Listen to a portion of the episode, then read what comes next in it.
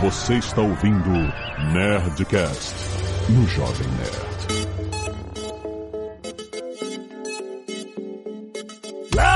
Landa, nerds! Aqui é Alexandre Antônio do Jovem Nerd. A tecnologia vai nos salvar. Aqui é o Paulo Silveira da Lura e o meu home office merece uma foto. Aqui é Roberta Arcoverde e eu descobri que a minha vida já era uma quarentena. história de todo programador. Mesma história. Aqui é Vitor Pamplona da Inetra e não esqueçam de limpar o seu telefone. Aqui é o Guilherme Silveira da Lura e eu não tenho nenhuma piadinha pra fazer dessa vez. É outra famosa. Aqui é o Azagal e chega de foto de home office. Muito bem, senhores. Estamos aqui todos em home office. Se vocês ouvirem barulho Sabe o que é de... pior que a foto do home office? O quê? O coach de home office. Tem isso? Agora tem, tem um monte de Ah. especialista no home office Hum. aparecendo aí. Mas se não for quântico, eu não faço. Ah, pois é. Mas então, Paulo, estamos aqui para falar sobre o papel da tecnologia no meio de toda essa crise, certo? Pois é, o que, a tecnologia pode ajudar e o que a gente enxerga que vai acabar mudando em privacidade, trabalho remoto, estudo e tudo mais que vai acabar afetando os nossos hábitos. Então não vá a lugar nenhum, porque você não pode mesmo, e fique aí, escuta esse Nerdcast. Não Esse- pode e não deve. Não deve, fio. Escuta esse Nerd Tech, porque está muito bom.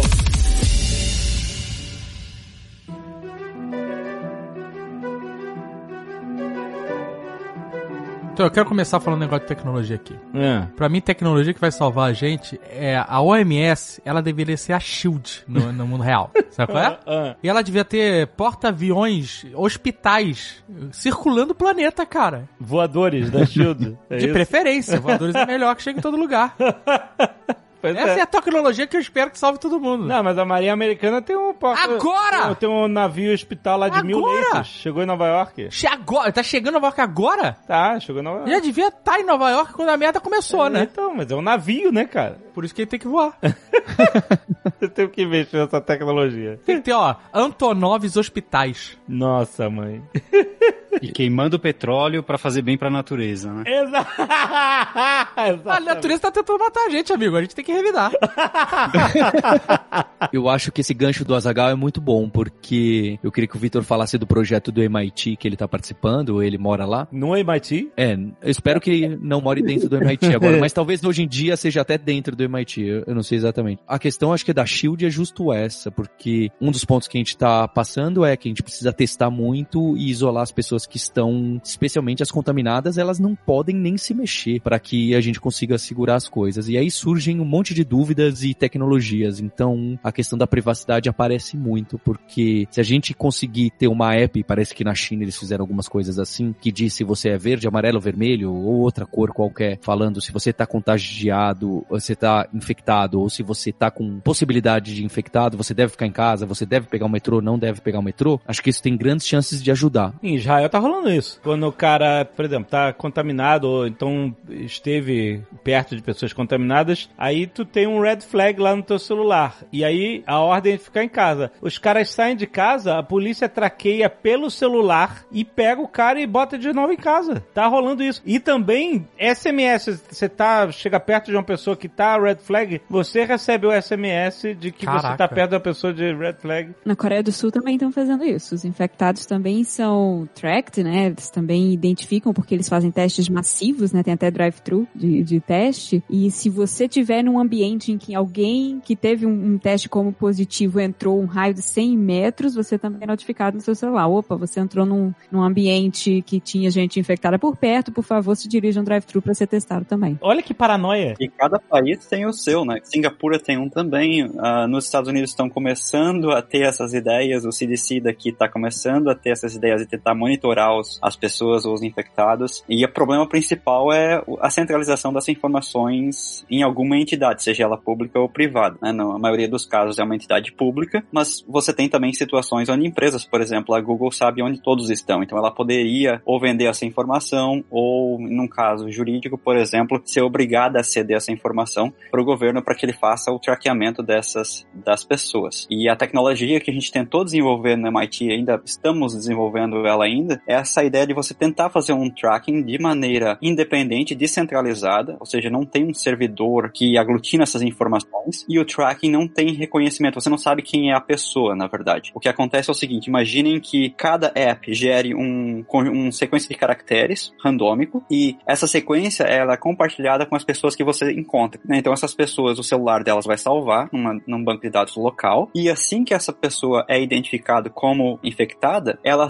pode simplesmente mandar uma mensagem para todos os outros números randômicos que ela tem, que ela não sabe quem é, porque só chegou perto via Bluetooth, que o celular não sabe quem é, e os números vão alertar os seus usuários no telefone. Ou seja, nesse caso, mesmo se o governo confiscar o telefone, ele não tem como saber nem quem foi o infectado, quem teve o teste positivo, nem quem ele encontrou, e muito menos os endereços ou os números de telefone das pessoas que estão por ali. Parece aquele jogo do Alien. As pessoas vão chegando perto de você, estão infectadas, começa a...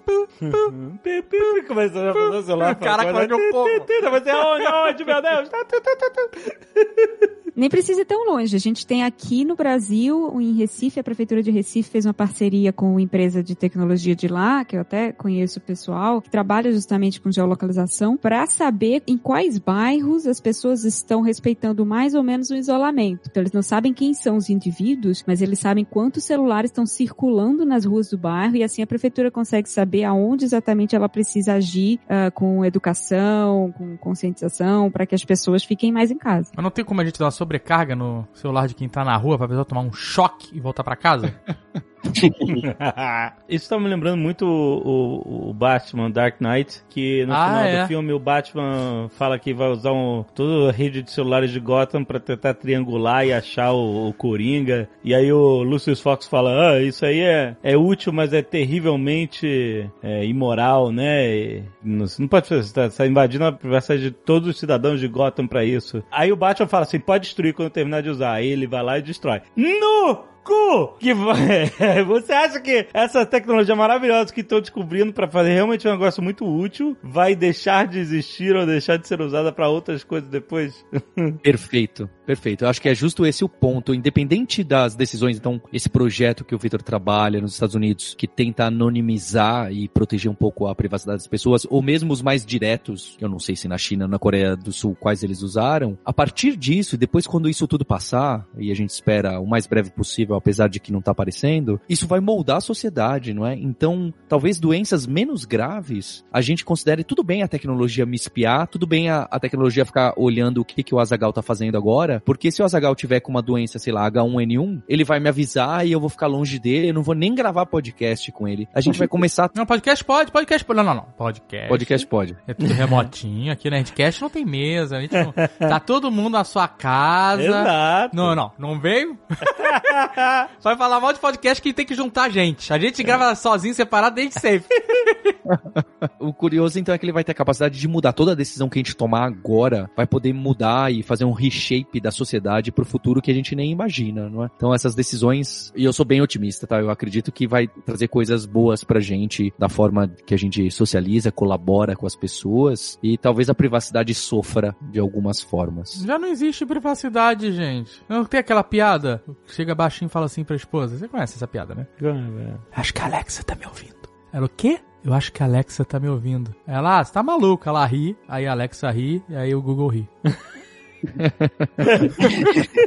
Mas você sabe que existem várias teorias dentro do ambiente acadêmico em que você associa a utilidade de uma informação em contrapartida à privacidade. Né? Então você tenta fazer esse balanço, porque quanto mais informação você deixa passar, mais útil ela se torna, mas menos privada ela também fica. Então, É. porque você deixa ela passar. Mas isso não necessariamente é verdade. Existem algumas teorias, por exemplo, criptografia homomórfica, que te permite fazer uma criptografia de qualquer informação, mantendo algumas características. Então, por exemplo, você poderia criptografar a latitude e longitude de uma pessoa, de onde ele andou, e a, levar isso para um servidor, fazer uma comparação com outras pessoas, com outras latitudes e longitudes que você também criptografou, e saber o quão distante está um do outro, sem saber exatamente onde eles estão. Então, você faz essa conversão, você mantém a privacidade de onde eles andaram e ainda consegue prover a, a solução, né, essa comparação que você quer fazer. E esse é um dos objetivos do projeto. Usar esse tipo de tecnologia para tentar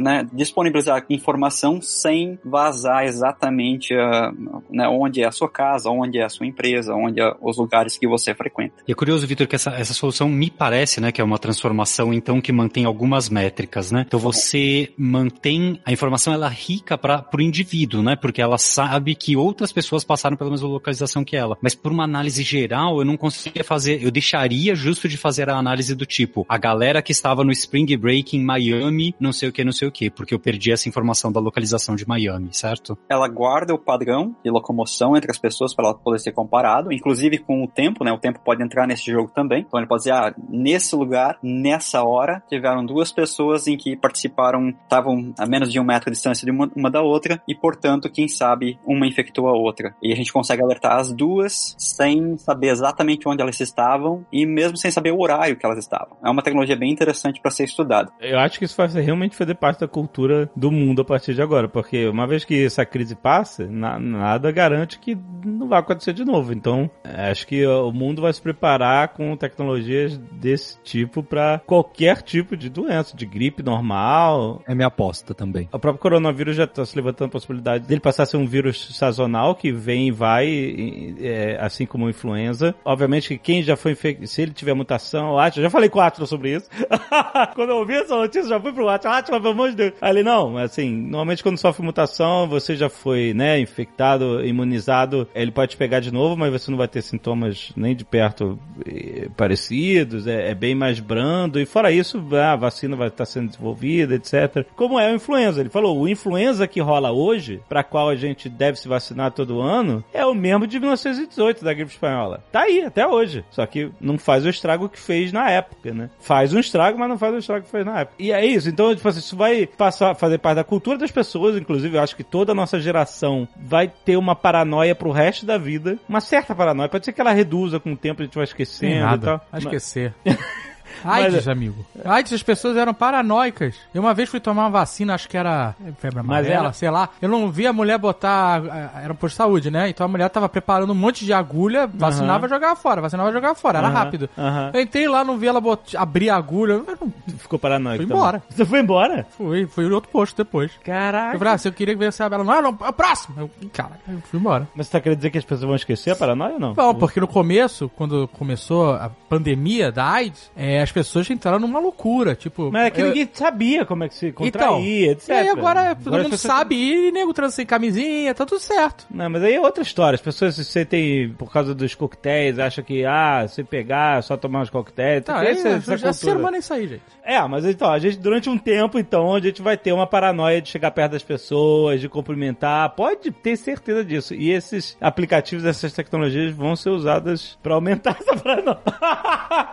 pra realmente é, a gente ter uma noção melhor do que tá acontecendo ao nosso redor. Como sempre, a privacidade sofre, né? Não tem jeito. Agora imagina mesmo a situação fora de um ambiente de, de saúde, né? Fora das doenças. O quão importante seria, por exemplo, você colaborar na sua empresa com alguém que você não conhece o nome. né? Em determinados trabalhos que você tem um, por exemplo, digamos que você gerencia um fundo para alguns milionários por aí. Hum. Esses milionários não querem que você saiba quem eles são. Eles só querem que você gerencie o dinheiro. Uhum. Por quê? Porque acontecer de, de um sistema jurídico quiser fazer alguma coisa contra aquela pessoa, e como ele é milionário, ele é um alvo e potencial de várias ações jurídicas, a pessoa que está gerenciando o fundo não sabe quem é o quê. E não teria como ajudar a justiça, mesmo se ele entregar tudo para a justiça, a justiça não teria como fazer ou como ativar e ou desativar certos mandamentos com essa pessoa. Uhum. Na medida que você percebe que você pode ser um alvo, e aí que entra o, o- o coronavírus, porque quando você é infectado, você vira um alvo, pelo menos no início da condição, né, entre os vizinhos e tal, você vira a pessoa que virou infectada, e aí a sua vida meio que transforma, e você começa a se proteger muito mais. Quando você vira alvo, privacidade é extremamente importante. É muito provável que o coronavírus vai levantar essa visão de privacidade para a população em geral, não só apenas para aqueles que hoje sabem que eles são alvos por, por ter muito dinheiro ou por ter outras situações que outras pessoas querem se beneficiar. Esses são, tipo, um resultado direto, não é? Porque a gente tá estudando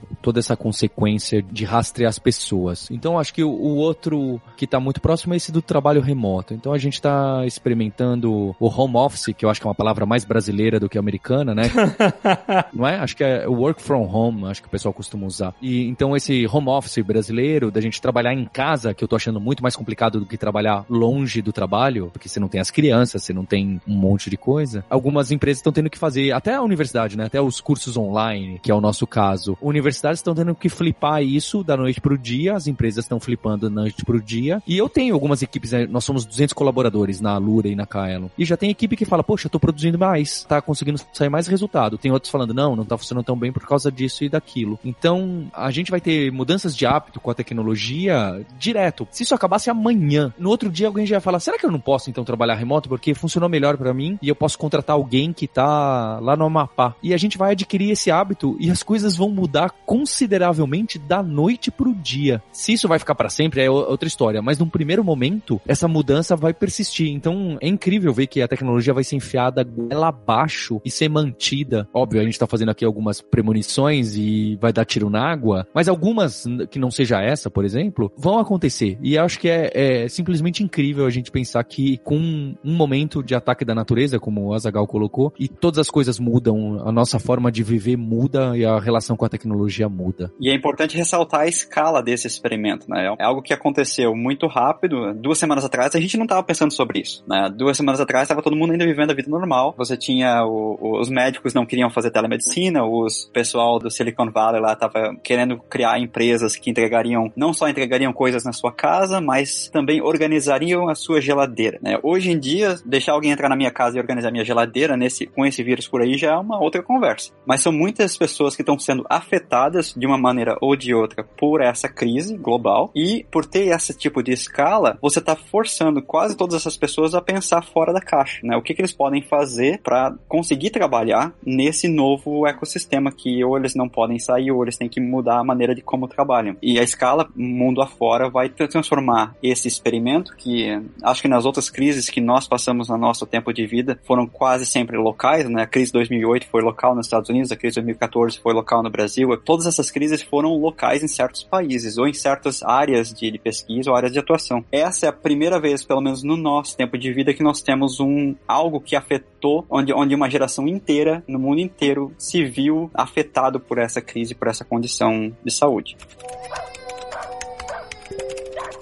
Vitor, fala um pouco mais o que, que o MIT está fazendo. Então, seu objetivo é realmente detectar e isolar todo mundo e o e o que, que, vocês estão fazendo? Bom, o objetivo é certamente criar uma ferramenta de, de cidadã, uma ferramenta de cidadã para as pessoas alertarem outras pessoas assim que elas forem identificadas com algum vírus, né? não, não necessariamente específico para o coronavírus, mas certamente dá o poder às pessoas a permitirem que seus celulares adquirem informação suficiente, mas de forma inteligente o suficiente para não permitir outras empresas, outras instituições ou até mesmo governos terem acesso à sua informação. E a partir daí, a partir desses dados, você começa a trabalhar muito mais em, em outros ecossistemas onde você tem essa referência de privacidade para auxiliar as pessoas. A app inicial é simplesmente para avisar, dado que alguém foi detectado, foi diagnosticado com a doença, ele consegue alertar todo mundo que ele passou na estrada, por exemplo, nas ruas, ou todos os familiares que ele entrou em contato, um, incluindo a distância de contato. As novas tecnologias de Bluetooth permitem você saber o quão distante um telefone está do outro. Então você consegue consegue saber, eu quero alertar todo mundo nas últimas duas semanas que, ah, que estava a menos de um metro de mim, que eu fui diagnosticado com coronavírus, de uma forma que eles não saibam que sou eu, né? De uma forma que eles recebam a notificação, que eles saibam do risco que eles estão correndo por ter esse contato comigo, ah, e portanto podem procurar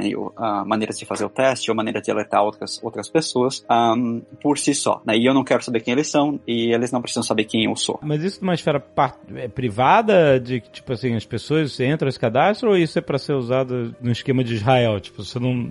A gente tá te olhando e, e você não tem controle sobre isso. Não, exatamente. Não, não, a ideia é não ter nenhum servidor, por exemplo. Se a gente conseguir fazer de uma forma em que as pessoas se comuniquem uh, via os códigos de, de identificação que a gente gera randomicamente, sem ter um servidor para manter esses dados, a gente vai fazer dessa forma. É claro que tem umas certas limitações por ali, mas a ideia é essa. Então, a ideia não é ter uma entidade como um governo ou como uh, uma empresa ditando o que cada um um pode fazer e observando o que todo mundo está fazendo na plataforma o tempo inteiro. Né? É uma, uma aplicação que é livre e open source hoje, então qualquer um pode colaborar tanto no código quanto verificar que isso está sendo feito e vai ser disseminada mundo afora. Então quem, ah, se por exemplo governos quiserem utilizar, basta pedir para fazer o download da app. O governo não tem acesso a nenhuma informação porque a app não tem um servidor, então não tem como eles pedirem acesso ou coagirem nenhum ninguém do time para fazer isso. E aí ajuda né, as pessoas a pelo menos terem esse alerta quando um, um diagnóstico acontecer. Não, mas peraí, mas como é que ela traqueia o novo diagnóstico? Ela é self-reporting, né? então a pessoa indica mesmo que ela foi diagnosticada. Ah, tá. A pessoa mesmo que, assim, você tem adesão de algumas pessoas, mas não te garante de que você tá vendo a malha de pessoas todas que estão ao seu redor. Esse é um dos problemas em ter uma app que não tem ligação com nenhuma entidade que pode obrigar as pessoas a utilizá-la. Né? Então, é, existem algumas expectativas, por exemplo, empresas já se demonstraram interessadas em ter a app como um conjunto de, apps básicas que vai no telefone. Né? Então, quando você compra, já está instalado. Mas também tem o risco dessa empresa, por estar tá oferecendo algo que faz o traqueamento, tem o risco de ela não conseguir explicar exatamente o que a app faz no marketing, por exemplo, da empresa, e as pessoas não gostarem do resultado dessa visão. Né? Então, tudo está sendo discutido ainda, mas por enquanto ela é uma app que simplesmente está na, na, App Store e na, na, Play Store e permite que qualquer pessoa faça esse traqueamento por si só. E aí, se pessoas suficientes fizerem isso na, na cidade ou no, na família dessa pessoa, a gente tem uma informação interessante para poder colaborar nessa comunidade. Legal. Essa é a parte bonita da história, porque muitos países que acho que se for ter uma votação e fala, você quer abrir mão da sua privacidade, porque esse que o Vitor e o MIT tá fazendo, você mesmo fala, eu estou com coronavírus. E pode é. ter países, aliás, tem países já que pouco importa se você quer não reportar, eu vou te marcar e te marcar com uma tarja vermelha na cabeça. E se você tiver, o seu celular vai apitar, não importa se você quer ou não quer. Então talvez ele tente te isolar e não dizer o seu nome, né? Mas ele vai saber que é você e forçar que você avise. E se isso acontecer em alguns países, quais vão ser os efeitos, não é? Para posterioridade de outras doenças até menos grave. Será que a gente vai começar a aceitar mais, abrir mão da privacidade ainda mais e, e a gente vai querer ouvir esses robozinhos dando risada, que nem a piada do Dave? Eu acho que é uma boa questão. Para engrossar esse couro, na, na questão é, a gente tem a tendência de aceitar, abrir mão de coisas como privacidade, por exemplo, quando a gente tem um benefício grande, né? Por exemplo, a saúde. Pô, quem aqui não abriria a mão de privacidade se você pudesse ter um serviço te beneficiando dessa forma, sei lá, de te avisar se tem uma pessoa contaminada perto de você, ou então de você ir ao médico e já ter toda a sua ficha médica compartilhada entre múltiplas disciplinas da medicina, etc. Enfim, qualquer tipo de coisa assim que a gente vê uma aplicação grande, eu acho que todo mundo aqui abriria mão de privacidade para ter um pouco mais de benefícios relacionados à saúde. Afinal, o mundo inteiro tá abrindo mão de privacidade para fazer testezinhos de, de, de, que personagem do Friends você é. Por muito menos as pessoas estão abrindo mão da privacidade, né? Mas aí eu quero saber. E aí? Começa com um benefício médico, alguma coisa assim. Qual é o potencial disso para depois? É, exato. O que acontece mesmo nas informações médicas? O que, como você se sentiria se as suas informações agora estão sendo usadas pela tua seguradora de saúde para aumentar ou diminuir o seu valor que você paga mensalmente de acordo com o seu status de saúde, né? É isso aí, exatamente. Isso aí tá incluído ou não tá incluído? Muitas pessoas vão começar a se perguntar por ter ouvido todas essas atitudes autoritárias uh, mundo afora que estão tentando resolver o problema, então tentando fazer algo positivo, mas o poder que isso está dando para eles também é muito mais alto do que o que a gente aceitaria fora de uma época de crise. A tecnologia simplesmente é uma ferramenta que você pode usar para diversos meios, né? E você fala assim, ah, eu quero que a tecnologia, a, sei lá, a venda da minha privacidade é, me beneficie pelo menos para eu ter um diagnóstico mais assertivo do que eu tenho, de estar mais protegido, etc. E isso a gente quer. E isso a tecnologia pode proporcionar. A tecnologia também pode proporcionar, como você falou muito bem, um, um seguro de saúde, é, perceber que você, sei lá, tem tendência a isso, aquilo, seus hábitos de consumo, se você já teve coronavírus ou não. Então, ele pode afetar o preço do seu seguro, ou então até o fato de você ser aceito ou não. Então, tipo assim, a gente sabe que a tecnologia pode, como ferramenta, prover todo tipo de coisa, pro bem e pro mal. E a única barreira não é não desenvolver tecnologia, a barreira é fazer políticas públicas pensando nisso, né? É aí que a tecnologia vira política, né? Ou vira comércio, né? Depende de como você mapeia o sistema, a sua informação lá tem um valor e ela vai ser vendida em algum momento. Então. Uhum. É, não, é o que eu tô querendo dizer assim, ela vai ser vendida se não existir política pública, sabe, não permitindo isso. Porque o, o normal é, a ferramenta tá aí e todo mundo vai usar do jeito que quiser. E aí vão vender sim. Pois é, e quem sabe você deveria receber um pagamento, né? Principalmente se você tem uma condição rara que auxilia no desenvolvimento de um medicamento, por exemplo, onde você sabe que tem uma empresa que vai fazer muito dinheiro com isso, não seria difícil a pessoa que cedeu essa informação pensar que eu deveria ser pago por isso. Sim, mas aí você, quando você clicou, eu aceito, depois de não ler aquele texto gigantesco, você disse que você não é, não vai receber nenhum pagamento por essa porra. a pessoa já aceitou isso. E a gente vê que em épocas de fato excepcionais, né, situações de calamidade, também várias coisas são chutadas, vão pro buraco. Tipo, na Europa a gente tem a lei de proteção, lei geral de proteção de dados, que todo programador deve ter ouvido falar uns dois anos atrás quando ela foi ah, aprovada, porque a gente precisou agora, todo usuário europeu tem o direito de solicitar todos os dados que softwares coletam dele e também solicitar ser deletado, né? Que eu quero que deletem tudo de mim. Você lembra quando essa era a preocupação do mundo? A preocupação dos youtubers. Ah, e a Privaios vão, vão poder derrubar seu vídeo. Ah.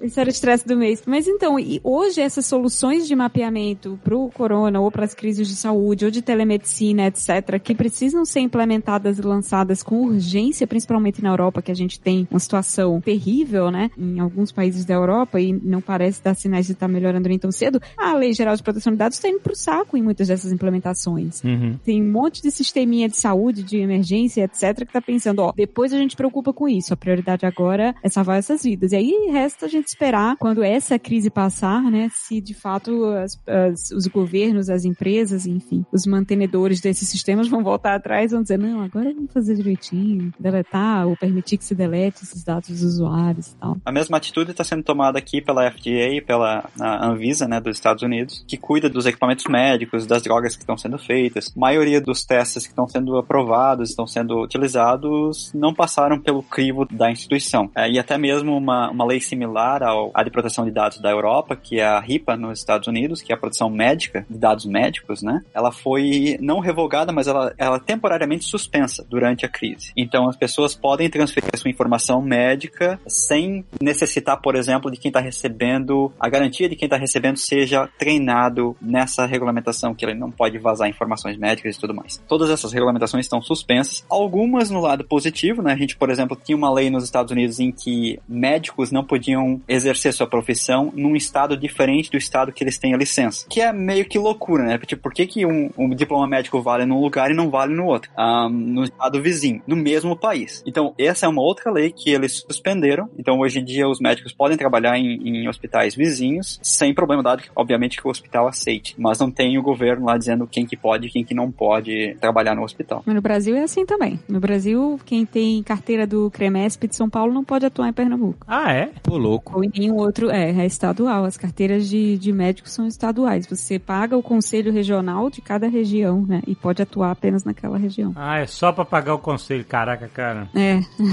Não faz sentido, né? Porque a ciência de um estado é diferente, não é diferente da outra, do, do outro estado. Você pode alegar que tem endemias que são localizadas, né? Assim, sei lá, se tem uma epidemia de zika no sertão de Pernambuco que não tem aqui. A zika é um péssimo exemplo porque foi nacional, mas você tem essas pequenas variações, mas eu, eu concordo que é, para mim, é, como não sou médica, né? Posso julgar, é, é coisa para ganhar dinheiro.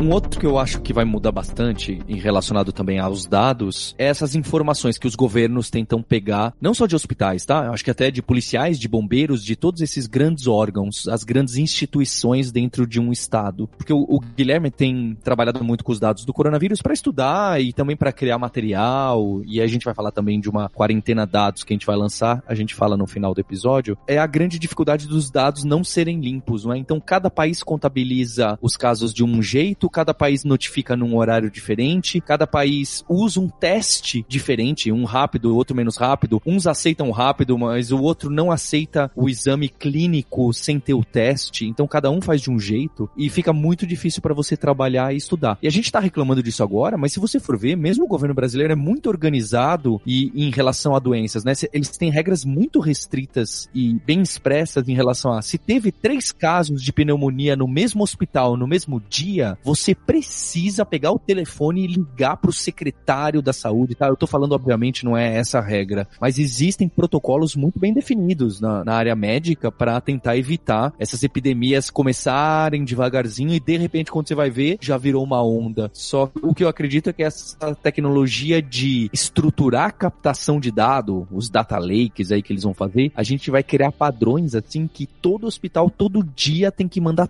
tudo de todos os pacientes para sempre, sabe? Todos os casos, tudo bem, anonimizado, mas a gente vai saber quantas é, pneumonias a gente teve em cada hospital por faixa etária, por background clínico e em tempo real a, a Organização Mundial da Saúde vai poder monitorar isso, tá? Então esse aqui é o meu chute. Se o Guilherme quiser falar um pouco da confusão dos dados que hoje a gente tem, mesmo lá do John Hopkins ou, ou do que for. É, eu acho que um, um, caso bem simples mesmo é esse de que cada país está num momento diferente lidando com a situação de uma forma diferente. Então, é, os países publicam qual é a forma de classificação de um caso confirmado, por exemplo, ou de um caso suspeito. Então, existem procedimentos, esses procedimentos são alterados com o passar do tempo. Existem recomendações de como deve ser feita essa classificação pela própria Organização Mundial da Saúde, mas cada país está fazendo, né, acaba fazendo num momento diferente, de uma maneira diferente, como teve lá no começo aquele pico da China, né, em, em Hubei, que foi quando hum, eles mudaram a classificação, que basicamente muita gente que era suspeita, eles trataram como confirmado e, e bora para frente, né, porque era, era o melhor para ser lidado naquele instante. Então, isso tudo afeta os dados, né, então se você vai tentar fazer uma, uma projeção de crescimento das curvas, levando, tentando comparar a Itália com o Brasil, é complicado, porque a Itália tem uma certa realidade na forma de medir isso totalmente diferente, mesmo nos, nesses conceitos que são objetivos. E ainda tem outras questões subjetivas, que é, por exemplo, ah, você tem um monte de gente que não tá indo pro hospital. Então, quer dizer, a gente não tem essa medida, né? A gente não tem essa, nem essa estimativa a gente tem de quantas pessoas estão ficando em casa, de quantas pessoas estão sendo recusadas por hospital. E, e, isso tudo suja, né? Os dados. Na verdade, nem estão presentes nos dados. Então, a gente não consegue saber o quão é, realista isso é.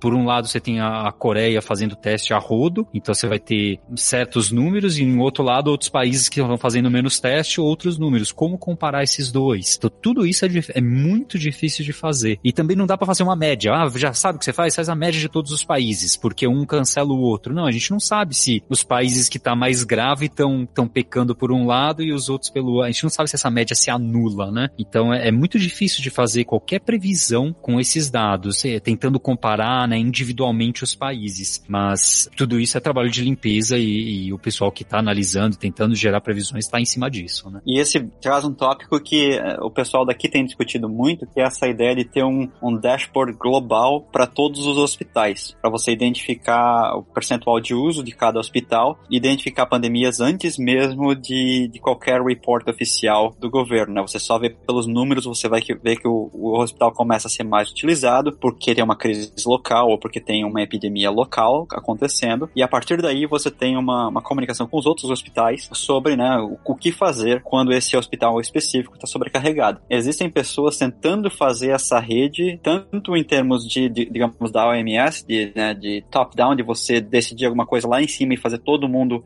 ser compliant para um determinado tipo de, estrutura de dados, como também entre eles. Então, tem grupos de hospitais trabalhando em conjunto para definir uma estrutura que talvez criar um dashboard que fica numa, numa outra estação que simplesmente monitora o estado da saúde mundial e o uso de hospitais e dos, dos serviços que estão disponíveis. Mas, como você falou, é super complicado. Só a especificação disso deve ser muito louco. É, e imaginar as consequências econômicas, né? Um hospital ficar mostrando um número básico, né? Que seria a taxa de utilização da UTI, né? Pega a taxa de utilização da UTI diária, semanal, mensal. E aí um hospital tá com 96, o outro tá com 90, o outro tá com 85. E aí, qual desses é melhor? A gente sabe que a resposta não é objetiva não é clara e não é direta simplesmente quanto mais ou quanto menos melhor, né? Mas esses números vão ser usados dessa maneira, né? Por mais que a gente saiba que esses números não deveriam ser usados dessa maneira, um hospital é melhor ou pior por estar sendo mais ou menos utilizado, é, números do gênero vão ser usados dessa maneira se eles forem abertos é, publicamente, né? Não sei se tem algum hospital hoje em dia aqui no Brasil privado mercado que abre esses números frequentemente.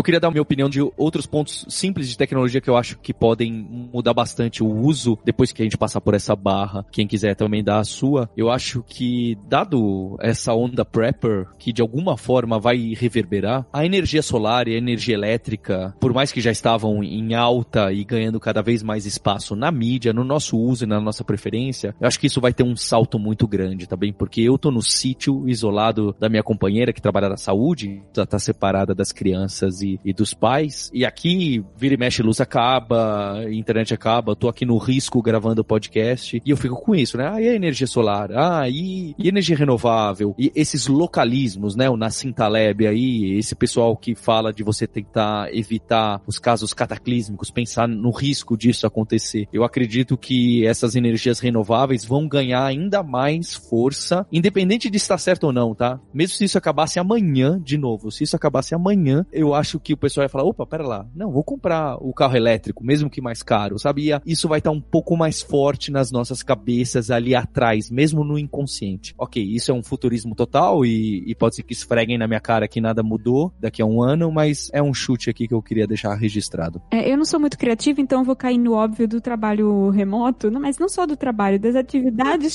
que normalmente não são hoje feitas, né, com, com tecnologia ou com videoconferência e poderiam ser de áreas que até então foram muito resistentes a isso. Telemedicina é uma delas. Eu trabalhei num projeto de iniciação científica lá em 2005 sobre telemedicina e a gente lembra que, quer dizer, 15 anos atrás, o, o maior, a maior dificuldade era a resistência dos profissionais de saúde, né, em usar videoconferência para consulta ou usar software de imagem para diagnóstico. E a gente vê que isso talvez comece a mudar, mas até na educação formal também, né? Essa semana eu tive um, um colega que defendeu o seu doutorado, foi a primeira defesa totalmente remota do Centro de Informática lá da Universidade Federal de Pernambuco. Comecei a pensar, nossa, imagina que legal, porque hoje em dia você quer defender sua tese de doutorado, tem que trazer professor de universidade convidado e às vezes tem que pegar voo, ou você não pode de, de repente ter alguém de fora do país na sua banca e, e agora poderia, por que não, né? Por que não começarmos a fazer defesas de mestrado e doutorado por videoconferência para que você possa também compartilhar seu trabalho com gente do mundo todo,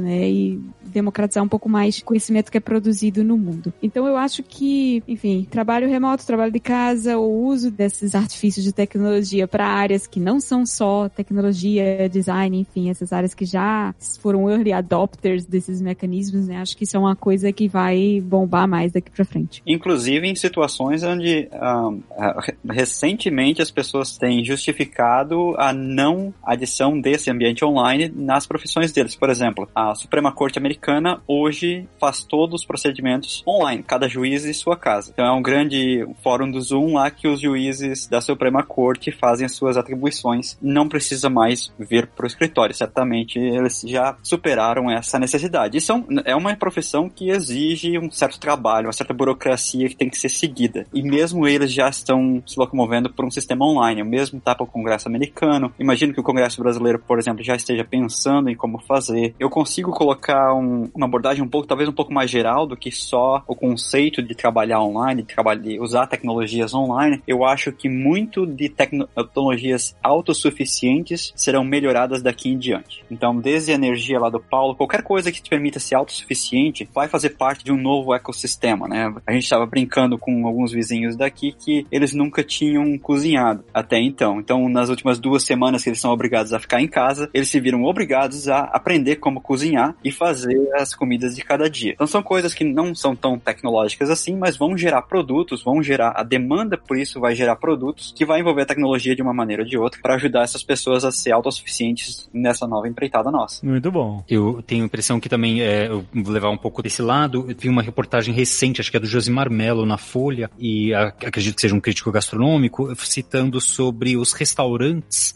chiques que eles cederam pro delivery. Então, quer dizer, até hoje, delivery era aquela simplificação da comida, né? É, o restaurante chique é aquela experiência do restaurante e a experiência da comida. A comida é feita para você comer lá. Vai no restaurante chique e pede comida para levar, para ver a cara das pessoas, né? E o restaurante chique teve que ceder para fazer delivery. Então, realmente você vê que essa adaptação da tecnologia não é só no trabalho, não é só nos cursos online, não é só, né, não é só nessas coisas super diretas, né? Tem a medicina, como a Roberta falou, e até mesmo a alimentação, seja a gente fazendo dentro de casa ou outras áreas em que as, as empresas se julgavam, ah, o meu produto, ele é muito bom para ele ser fornecido remotamente. E essa experiência remota, ela é sub, né? Ela é inferior à experiência presencial. E isso sendo quebrado em diversas áreas, seja na medicina, seja na educação, seja no trabalho e até mesmo na alimentação. É, eu acho que a gente vai viver a nova era do ensino à distância. Olha aí, Paulo.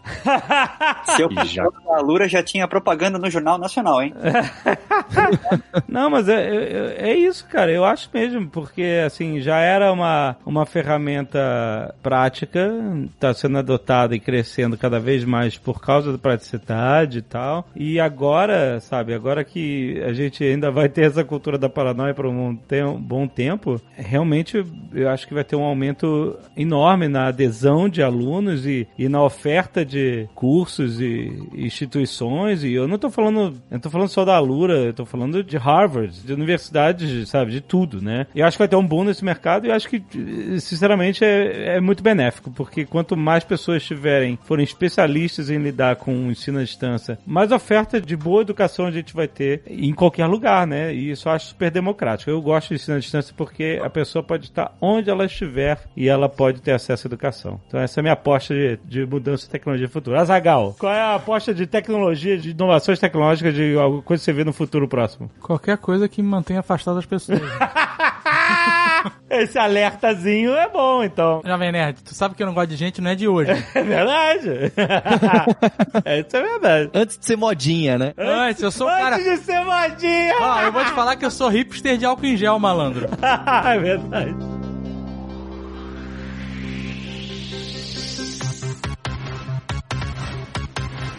Então vamos lá, Paulo. O que temos, já que o futuro é educação à distância, e a Lura está aqui conosco. Visionários! Visionários. Há tantos anos estamos juntos. Quantos anos? Conte o Quatro que... anos, eu acho. Quatro para cinco anos, é isso aí. É. Olha só, o que, que a gente tem para oferecer agora nesse momento especial onde as pessoas estão em casa querendo aprender, querendo usar o seu tempo para coisas produtivas. Pois é, Jovem Nerd Azagal, muita gente pediu, ah, o que, que vai ter de graça? Abre um curso de graça, etc. E é até arriscado, dada a demanda que a gente está tendo, hum. a gente coloca até em risco o servidor e, e, a quantidade de... A gente tem 12 pessoas, né, monitores, além dos professores que ficam no fórum, uhum. mas a gente encontrou uma forma de fazer algo gratuito que tem sido muito interessante. Na semana passada a gente fez uma ação que era a Quarentena Dev, para quem não sabia nada de programação, teve mais de 50 mil inscritos. Caraca! Que irado. Só na live teve 10 mil pessoas, é, isso é, já um décimo do Atila, já é um nível e hoje a gente está lançando a, a Quarentena Dados, que é lá em alura.com.br barra quarentena dados. Você se inscreve é, no seu e-mail e cada dia da semana, não dessa próxima semana da outra, você vai receber uma aula junto com o Guilherme Silveira. Ele vai mostrar como que a gente pega esses dados da Organização Mundial da Saúde hum. e trabalha em cima deles e tira os mesmos números que eles tiraram de conclusão. Então não é a gente tirando conclusão nenhuma da doença uhum. ou da predição, é enxergar como que eles pegam esses dados, trabalham, jogam fora os dados ruins e falam, olha, aqui tá avançando assim, isso aqui é a mortalidade aqui, letalidade, qual que é a diferença, como que a gente limpa, mistura e soma usando Python e as ferramentas que os cientistas de dados têm. Então, o Guilherme que vai guiar essa quarentena dados e você conhece um pouquinho de programação, um pouquinho de script de Excel, hum. já é suficiente para você participar. A gente vai ter alguns convidados especiais, eu espero que o Vitor também participe, a Roberta participe, para enxergar e trabalhar. Acho que é o momento de você ver que não é um grande mistério essa ciência de dados. É óbvio que em cinco dias ninguém faz milagre, mas é um pontapé nesse momento difícil que você está passando, enxergar uma possibilidade de uma futura nova carreira. Muito bom. Hoje a gente não vai colocar o cupom de desconto, não, numa próxima a gente vamos focar no, no gratuito pro pessoal, eu acho que encaixa melhor para esse momento. Então você entra em alura.com.br barra quarentena dados, compartilha com as pessoas que você acha que podem ter interesse, que foi muito legal a Quarentena Dev foi um grande sucesso porque, olha só, o Alexandre, o Dave, um monte de influenciadores publicaram sem cobrar. O Dave não me boletou, olha só. Eu queria agradecer de verdade o apoio de vocês. Ei, eu também não. Ah, Essa é a O hora, Dave, tô- nós dois, tá? Parece que eu boletei você. essa é a hora de, de um ajudar o outro, amigo. Tá todo mundo no mesmo barco, né? Exatamente. Então, é- Se fosse um barco da Shield OMS, seria melhor, né? Mas que isso, cara. Jamais, tamo junto. Muito bom. Até mês que vem, galera.